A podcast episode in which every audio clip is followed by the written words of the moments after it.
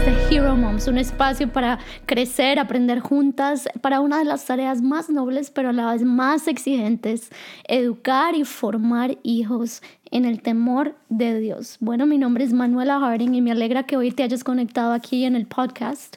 Em, este mes de junio estamos hablando de un tema, todo te saldrá bien. Y hoy empezaremos nuestro segundo estudio de este tema donde recordamos lo que hablamos un poco la semana pasada, estuvimos hablando de la importancia de meditar en las cosas correctas. Hablamos de que la meditación es aprender a pensar como Dios piensa y a medida que estamos frente a la palabra de Dios, esto hará que nuestros pensamientos se puedan armonizar con los pensamientos de Dios. Y hoy me gustaría empezar con un verso que leía esta mañana.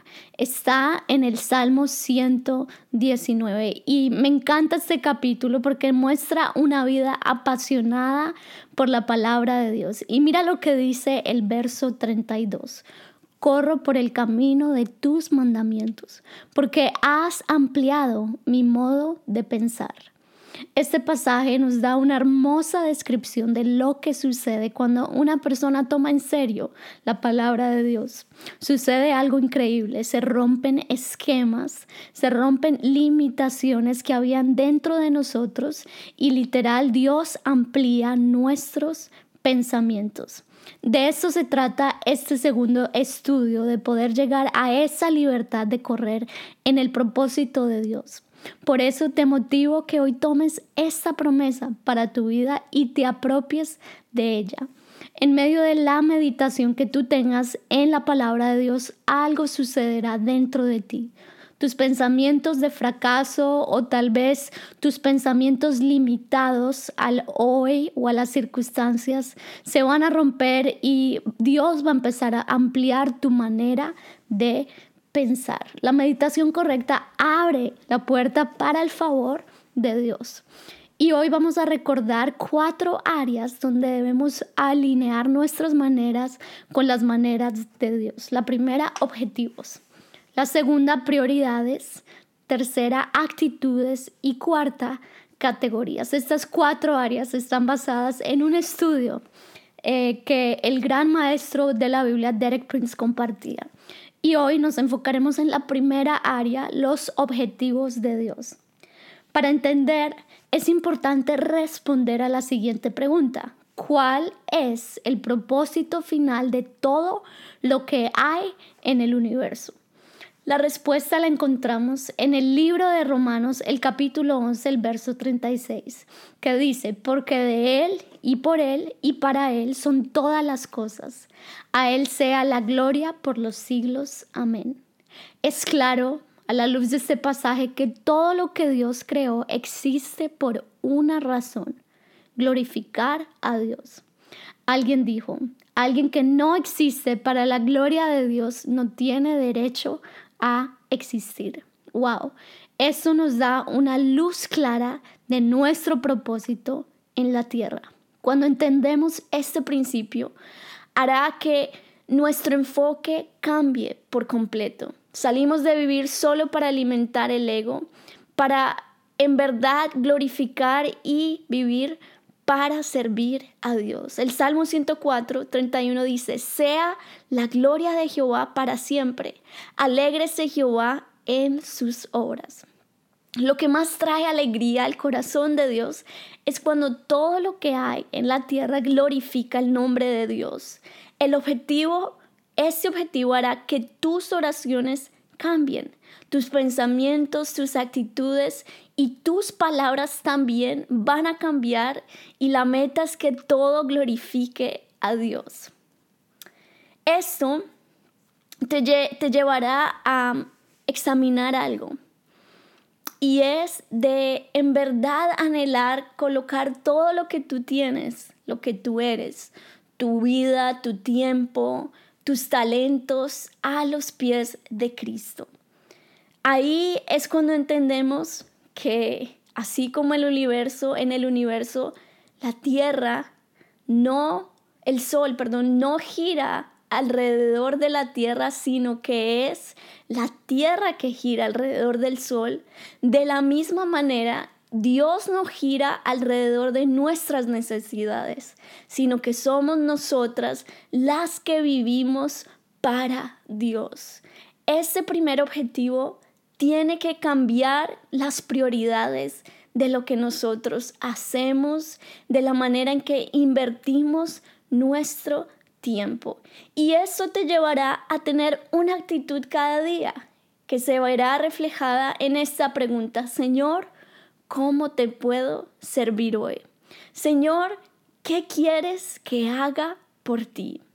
El ejemplo de Jesús lo encontramos en el Salmo 40, los versos 7 y 8, y nos da una hermosa descripción de la actitud de Jesús cuando estuvo en la tierra. Dice, entonces dije, he aquí vengo, en el rollo del libro está escrito de mí, el hacer tu voluntad, Dios mío, me ha agradado, y tu ley está en medio de mi corazón.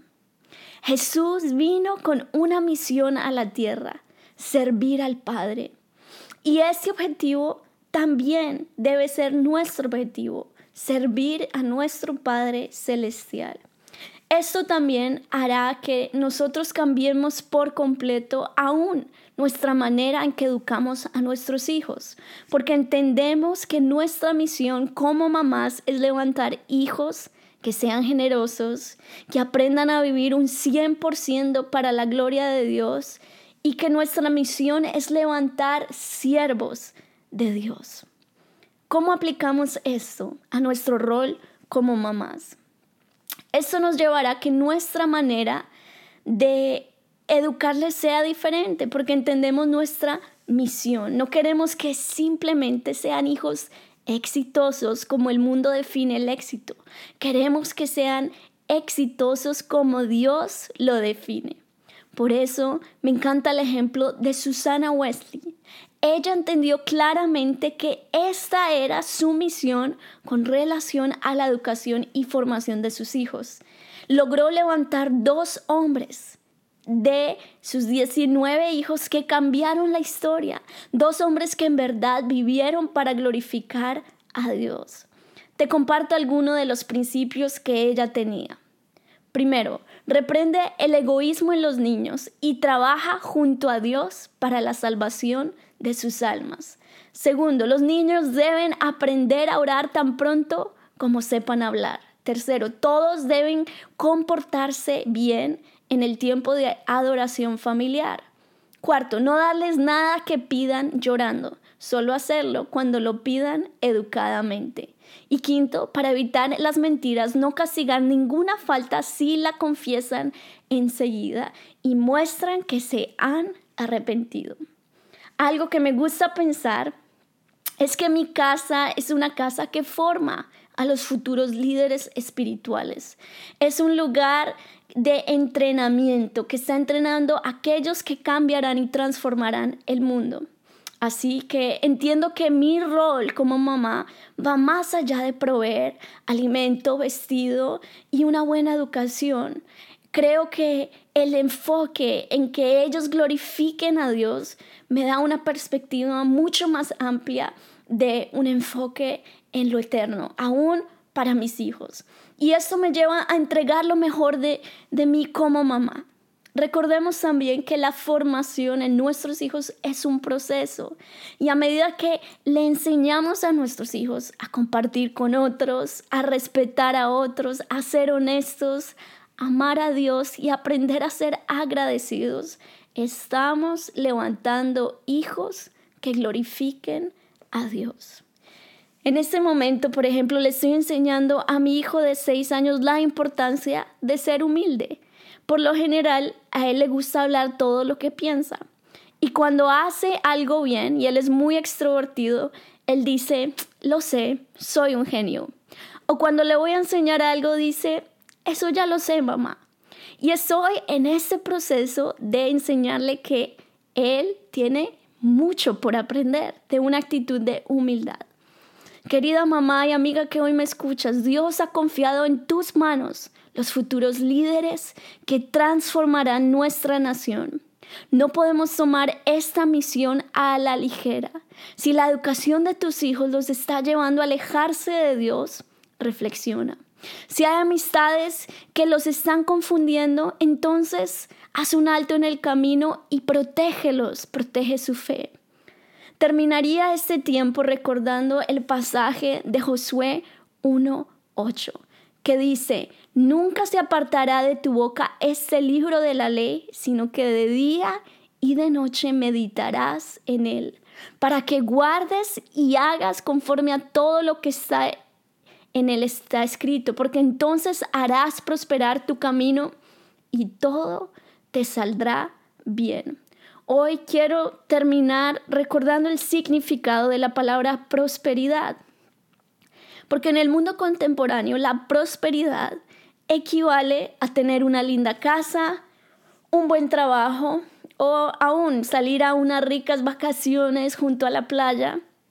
Pero sin embargo, a la luz de la palabra, la prosperidad es muy diferente y la podríamos definir como, de acuerdo a lo que hablamos hoy, como cumplir la voluntad de Dios en mi vida y de esta manera glorificar y traer alegría al corazón de Dios. Repetiría esta definición cumplir la voluntad de Dios en mi vida y de esa manera glorificar y traer alegría al corazón de Dios. Es importante notar en la vida de Josué, Dios le prometió la prosperidad en que podría entrar a la tierra prometida. Mas cuando tú lees la historia, el libro de Josué, y te preguntas cómo logró esto, tú ves que su vida no fue fácil, que él tuvo que vivir en carpas, tuvo que pelear constantemente diferentes guerras, pero fue prosperado, sí, ¿por qué? Porque logró cumplir la voluntad de Dios en su vida. Eso no significa una vida fácil o una vida sin desafíos. Querida amiga, que Dios cumpla su voluntad en tu vida y en tu familia. Hasta la próxima.